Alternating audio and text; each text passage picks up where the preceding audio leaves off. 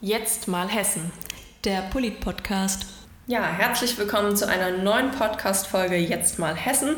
Heute haben wir zu Gast ähm, ganz hohen Besuch aus Berlin. Helge Braun ist bei uns. Herzlich willkommen bei uns. Vielen Dank, dass du da bist. Ja, sehr gerne. Ich freue mich. Ja, als allererstes wollen wir immer den Menschen dahinter kennenlernen und es ähm, ist immer ganz interessant, wie der Weg zur CDU stattgefunden hat. Wie war dein Weg zur CDU? Als ich in, mich angefangen habe für Politik zu interessieren, war Helmut Kohl Bundeskanzler. Mhm. Und ähm, das war schon eine beeindruckende Persönlichkeit und das Festhalten, damals noch vor der Wende an der deutschen Einheit, das hat mich alles sehr fasziniert. Auch die wirtschaftliche Kompetenz der CDU. Und ähm, eine Sache hat mich gestört. Das war damals noch so, dass in der CDU man immer zwischen Wirtschaft und Umwelt einen starken Gegensatz gesehen hat. Und das ist, glaube ich, auch die beste Motivation, um sich zu entscheiden, selber politisch aktiv zu werden. Wenn man sieht, die CDU ist meine politische Heimat, da die Werte, die teile ich eins zu eins. Aber es gibt noch einen Grund, sich zu engagieren. Und der war bei mir eben auch ein bisschen, dass wir in Umweltfragen vielleicht noch ein bisschen moderner werden müssen. Und das ist ja in den nächsten Jahren auch passiert. Ja. Also da hat sich viel verändert seitdem und insofern, das war eigentlich so die Grundmotivation dann auch kurz nach dem Reaktorunfall von Tschernobyl, mhm. der für meine Generation so beeindruckend war wie für die Jugend von heute vielleicht Fukushima. Ja. Das war so ein einschneidender Moment und dann bin ich zur CDU gekommen. Mhm. Spannend. Ja, und welche drei Themen sind dir denn mittlerweile so in der Politik am wichtigsten? Hast du da so ein Standbein, was du äh, am liebsten als Thema voranbringst oder sagst ja gut, alle Themen sind wichtig, aber... Ja, also gerade in den letzten Jahren im Kanzleramt habe ich es natürlich sehr schätzen gelernt, wenn man mit allen Themen zu tun mhm. hat, gerade denen, die aktuell brennen.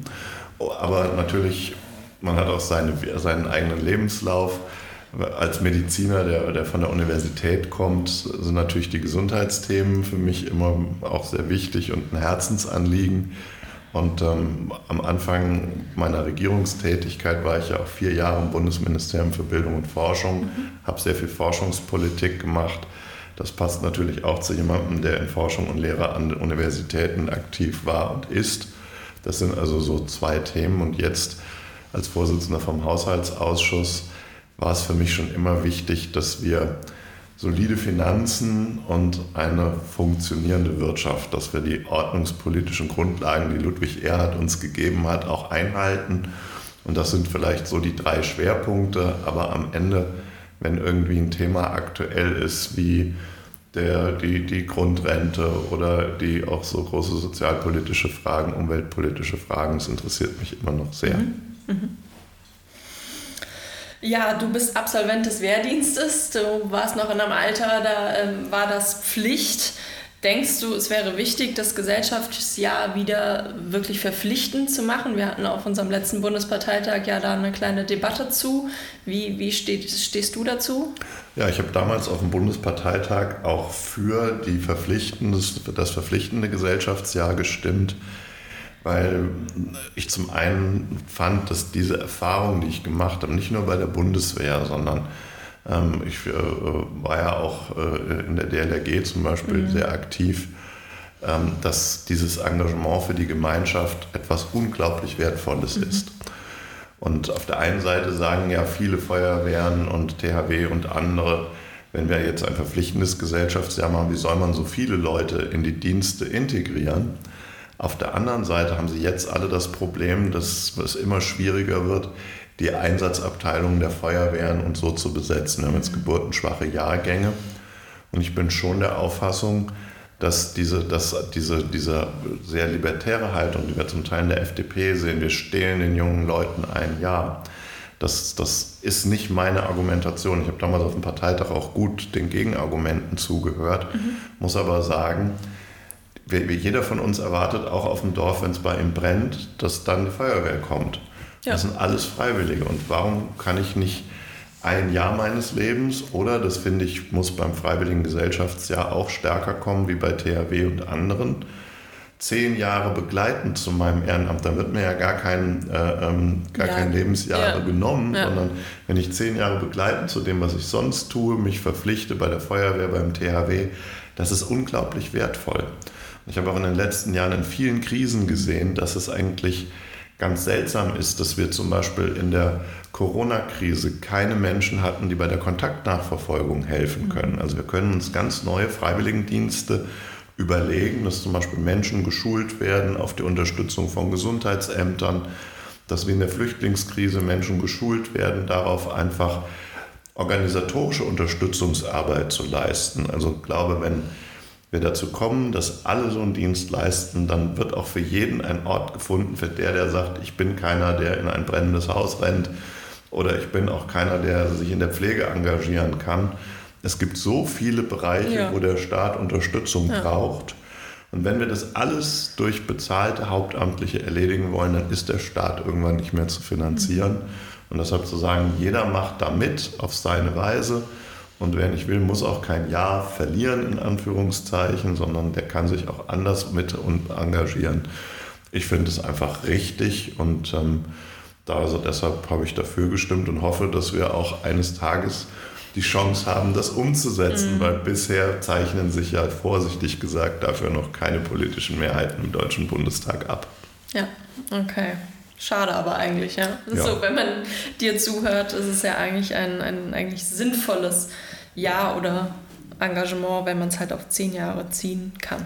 Bereichernd auch und eben nicht ein gestohlenes Jahr, sondern ja. bereichernd für den, der es macht, auch ja. sehr. Ja. Ja, du bist ja eigentlich Humanmediziner. Was war denn dein Traumberuf als Kind? Wolltest du schon immer Medizin studieren oder hattest du als Kind ganz andere Vorstellungen von deinem späteren Leben? Also ich hatte eigentlich nie so, ein, so eine Vorstellung als Kind, was ich mal beruflich machen mhm. würde, aber ich fand Kommunikation immer auch ganz entscheidend und deshalb so, irgendwie hat meine Mutter mir mal erzählt, ich wollte mal Pfarrer werden, ich wollte mal Entertainer werden. Also irgendwo die, dieser, dieser Punkt auch stark eben das mhm. Interagieren mit Menschen war mir immer wichtig und letzten Endes, das ist auch in der Medizin ganz entscheidend. Ein mhm. wirklich guter Arzt, ja. der muss nicht nur die Diagnostik verstehen, sondern der muss auch durch dick und dünn einen Patienten begleiten. Ja. Und das ist für die Zufriedenheit und auch für den Erfolg der Therapie ganz entscheidend. Und ähm, deshalb habe ich zum Beispiel auch in der Medizin mich sehr in Bereichen wie Transplantationsmedizin, Organspende mhm. und so engagiert. Also die wirklich sensiblen mhm. Themen der Medizin, wo es auch auf Kommunikation und Einfühlungsvermögen, ohne mitzuleiden, aber eben mitzuempfinden, wo es darauf sehr ankommt. Ja, ja Wahnsinn, ja. Ja, als Mediziner hast du bestimmt immer den medizinischen Blick vielleicht so ein bisschen im Hinterkopf oder dein, dein altes medizinisches Arbeitswesen, ähm, was vor allem bei den Themen Gesundheit wahrscheinlich dann wieder zum Vorschein kommt. Aber ist es dir oft hilfreich gewesen, wenn du so ein bisschen bei manchen Themen mal über deine Vergangenheit nachdenkst, über, die Mediz über den medizinischen Blick? Also gibt es vielleicht zwei Beispiele. Das erste ist, dass ähm, ich ein Erlebnis hatte auf der Intensivstation bei uns, dass jemand, der einen Verkehrsunfall hatte, mhm. bei mir auf der Intensivstation war und behandelt werden musste. Und äh, dem ging es sehr schlecht, obwohl eigentlich die Knochenbrüche und was wir so hatten, mhm. alle gut behandelt waren. Und wir haben erst später erfahren, dass der wenige Tage vor dem Unfall in Afrika war und dort ähm, hat er sich offenkundig eine, eine seltene Erkrankung mhm. eingefangen. Das hätte wahrscheinlich jeder Arzt in Afrika sofort erkannt. Ja. Und wir haben eine Weile gebraucht, weil das für uns einfach so selten ist. Und dann ist man ganz froh, dass man die Diagnose hat und stellt fest, für diese seltenen afrikanischen Erkrankungen gibt es aber keine Therapie. Mhm. Und ähm, das war für mich so ein, auch so ein Moment, dass ich gesagt habe, da müssen wir mehr tun, mhm. weil es ist nicht so, dass, dass, dass da wenig Leute in, in Afrika oder in Südamerika ja. dran leiden. Das ist für dort schon ein Massenphänomen, bei uns ist es selten. Und deshalb ähm, müssen wir da, glaube ich, mehr tun. Und als ich ins Forschungsministerium kam, habe ich mich sehr engagiert und am Anfang haben alle gesagt, kümmere dich doch um Bluthochdruck und um Schlaganfall, das sind eher so unsere Probleme. Und das war eher so ein, so ein, so ein Spezialengagement und da habe ich sehr für gekämpft, dass wir eben diese vernachlässigten Krankheiten besser bekämpfen. Und heute sehen wir, dass die ja immer weiter nach Norden rücken im Zuge des Klimawandels. Mhm. Also ähm, Malaria zum Beispiel ist etwas, das wird es irgendwann in, in Südeuropa auch flächendeckend ja. geben. Und deshalb verstehen jetzt mehr Leute, dass man sich dafür engagiert. Aber das mhm. war sowas, wo ich auch den Eindruck hatte, und das, deshalb macht man ja Politik, dass man sagt, hätte ich mich nicht frühzeitig darum gekümmert, als es viele andere noch nicht eingesehen haben, ja. dann wären wir heute nicht so weit. Ja. Also dass man mit seinem politischen Engagement auch einen Unterschied machen kann in, in den Ergebnissen. Und das, das ist so ein Beispiel, wo ich glaube, dass einfach die Erfahrung als Mediziner mir geholfen hat, ein Problem aufzugreifen, was viele andere noch nicht erkannt haben. Und ganz ähnlich war es auch zu Beginn der Pandemie. Heute mhm. weiß jeder, was eine Pandemie ist, jeder ja. weiß, was Corona für Eigenschaften hat. Am Anfang, als das losging und wir nur ganz wenige Daten hatten, sich dann aber herausgestellt hat, dass in der Wuhan-Region die Patienten, die ersten, auch das medizinische Personal in den Krankenhäusern angesteckt haben, war mir klar, das ist eine sehr ansteckende Krankheit mhm. und das wird ein ernstes Problem. Und als wir dann im Kanzleramt gesagt haben, wir müssen jetzt Vorsichtsmaßnahmen ergreifen, zum Beispiel die Besuchergruppen auch im Bundestag absagen und solche Sachen machen. Da haben ganz viele noch gesagt, also das finde ich aber jetzt völlig übertrieben. Ja. Und ähm, das ist in jeder Krise am Anfang so ein Problem, bis jeder die Tragweite der Krise erkannt hat, ist es ja immer so, dass man tendenziell zu spät handelt. Ja. Das kann man immer sehen. Also die Reaktion auf die Flüchtlingskrise, manches ja. zu spät, jetzt auf die Energiekrise, manches Handeln der Regierung zu spät und dass wir im Frühjahr 2020 äh, doch relativ zeitig auch reagiert haben und deshalb diese erste Welle mhm. eine eher kleine war. Ähm, da hatte ich, glaube ich, auch einen Anteil dran, rechtzeitig zu sagen, das ist nicht so, wie wir es bisher gekannt haben mit der Vogelgrippe. Da haben wir gehört, da gab es ein paar Fälle ja. in China, aber das hat uns eigentlich nicht betroffen, ja. sondern das wird ein globales Problem. Und ähm, insofern, ja, also es gibt diese Momente und das gibt es ja in den unterschiedlichsten mhm. Berufen, wo es ein Vorteil ist, dass man da eine, eine, Fachexpertise hat, die einem einfach mehr äh, Einschätzungsfähigkeit gibt, ganz bestimmt. Ja. Sehr schön. Hast du ein politisches Vorbild? Na, ich habe ja jetzt schon erzählt, dass sozusagen die Zeit Helmut Kohls ein bisschen ja. ähm, die war, die mich motiviert hat, auch mhm. mich politisch einzusetzen und zu engagieren. Wobei ich jetzt nicht sagen würde, dass Helmut Kohl das zentrale Vorbild ist, sondern der war ein großartiger Politiker seiner Zeit, mhm. von dem man viel lernen kann. Und so habe ich natürlich auch in zwölf Jahren in der Regierung, acht Jahre im Kanzleramt, sehr viel von Angela Merkel gelernt ja, es ja nicht umsonst geschafft hat, nicht nur 16 Jahre Kanzlerin zu bleiben, sondern mehrfach auch zur mächtigsten Frau der Welt äh, gekürt worden zu sein. Und trotzdem ist es so, dass ich finde, man, man bleibt man selbst. Also man eifert nicht irgendwem nach, sondern Klar, man lernt ja. von vielen Großen. Und gerade ja. wenn man das Privileg hat, die aus der Nähe kennenzulernen, lernt man vielleicht noch mal ein bisschen mehr als aus der Distanz. Und trotzdem braucht jeder seinen eigenen Weg. Und Deshalb ist es auch so, dass bei allem Vorbild, was solche mhm. Persönlichkeiten sein können, fällt einem auch sofort immer was ein, wo man sagt, und an der Punkt würde ich es aber ganz sicher ganz anders machen. Mhm. Eben schon so ein bisschen angeschnitten. Wie war die Zeit für dich im Bundeskanzleramt? Muss man sich das wirklich so vorstellen, dass du da sehr nah mit der Kanzlerin gearbeitet hast oder hast du ihr mehr zugearbeitet?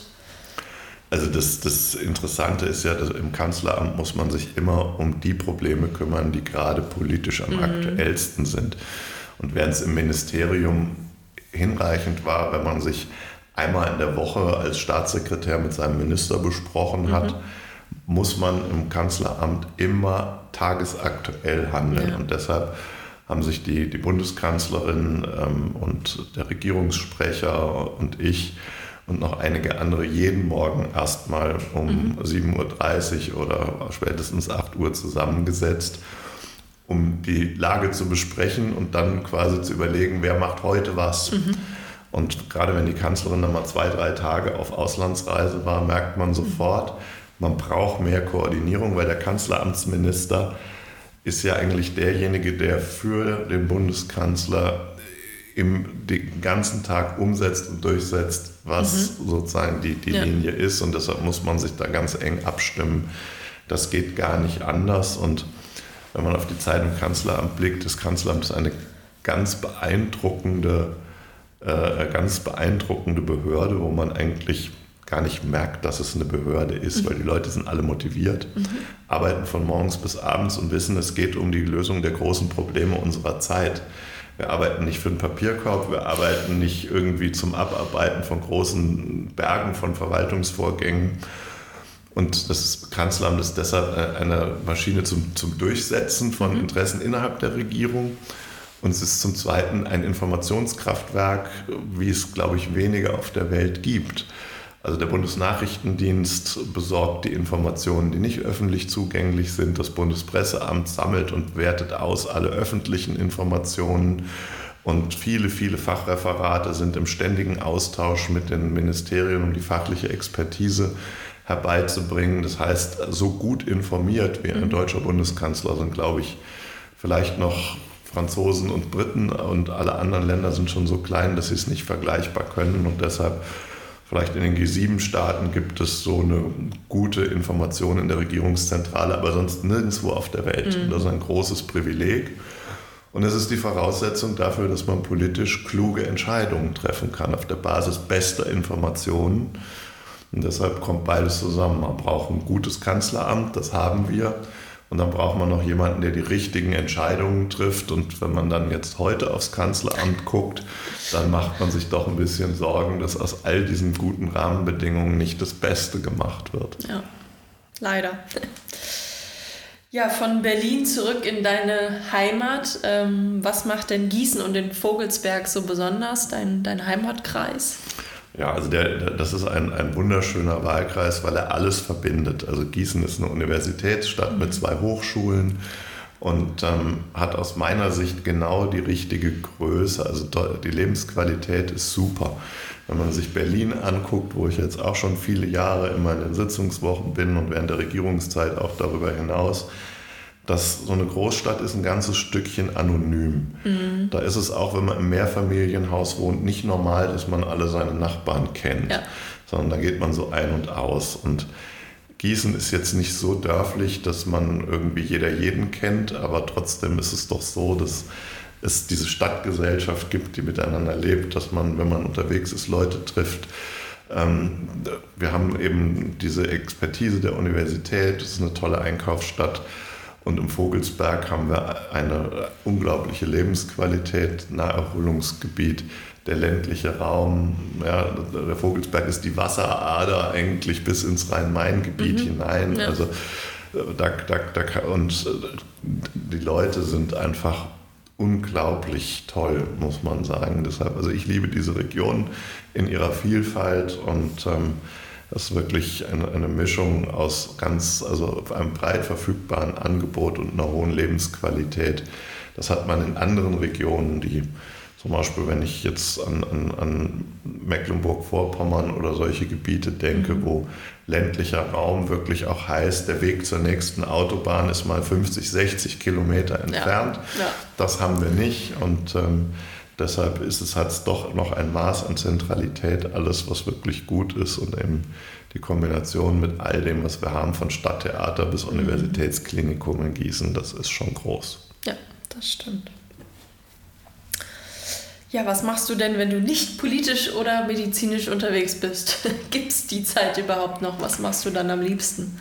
Also die letzten acht Jahre im Kanzleramt hätte ich gesagt, oh oh, da kann ich nur aus der Vergangenheit erzählen, weil da war wirklich für Freizeit eigentlich keine Chance. Und auch ähm, meine Freunde haben irgendwann aufgehört, wenn sie sich abends getroffen haben, noch Bescheid zu sagen, weil sie das Gefühl hatten, du kommst ja eh nicht. Mhm. Und ähm, jetzt ähm, als Vorsitzender des Haushaltsausschusses haben auch viele gesagt, oh Helge, jetzt hast du den anstrengendsten Job in der Regierung, jetzt hast du dir gleich wieder den anstrengendsten Job im Parlament rausgesucht in der Opposition. Aber ich finde diese Aufgabe halt einfach schön, weil man weiterhin mit allen Themen zu tun hat und weil wir über die Finanzkontrolle natürlich unglaublich tief mhm. in die mhm. Ministerien reingucken. Und der Preis dessen ist, dass die Freizeit immer noch sehr, sehr beschränkt ist. Mhm. Das ist nach wie vor so. Aber es ist wieder welche da. Das muss man schon mal sagen. Und insofern, ich treffe mich jetzt wieder mit Freunden. Ich habe jetzt wieder angefangen zu schwimmen, was ich früher getan habe. Und ähm, auch ansonsten ähm, ist ein, ein relativ neues Hobby von mir, das dass ich immer finde, Grundnahrungsmittel begeistern mich. Ja, mhm. Brot, Wurst und ich frage mich, wie wird das hergestellt? Okay. Ich habe jetzt immer mal angefangen, das mal selber auszuprobieren. Da kann man vor diesen Berufen, ja, dem ja. Bäcker, dem Metzger, unglaublich viel Hochachtung gewinnen, weil wenn man das das erste Mal versucht nachzumachen, was die professionell tun, das kann schlimm in die Hose gehen. Ja. Und dann entsteht bei mir der Ehrgeiz, das will ich aber eigentlich okay. auch mal verstehen, wie es richtig geht und es können und das ist sowas, das mache ich jetzt gelegentlich auch mal. Okay, spannend. Ja, wo siehst du dich persönlich und politisch in fünf Stunden, fünf Monaten oder in fünf Jahren? Also in fünf Stunden ähm, geht es auf. Wir haben äh, äh, Bürgermeisterwahlen mhm. in Kürze. Da will ich auch nochmal Termine wahrnehmen, dass das äh, dass alles gut geht und eine Besichtigung mhm. machen ja, in fünf Monaten sind wir dann im Sommer und ähm, dann muss einfach, äh, und da will ich auch in, der, in, meiner Funktion im Haushaltsausschuss jetzt sehr dafür kämpfen, dass wir jetzt den Blick kriegen, dass wir diese aktuelle Energiekrise überwinden und dass wir dann aber auch eine Perspektive haben, weil mhm.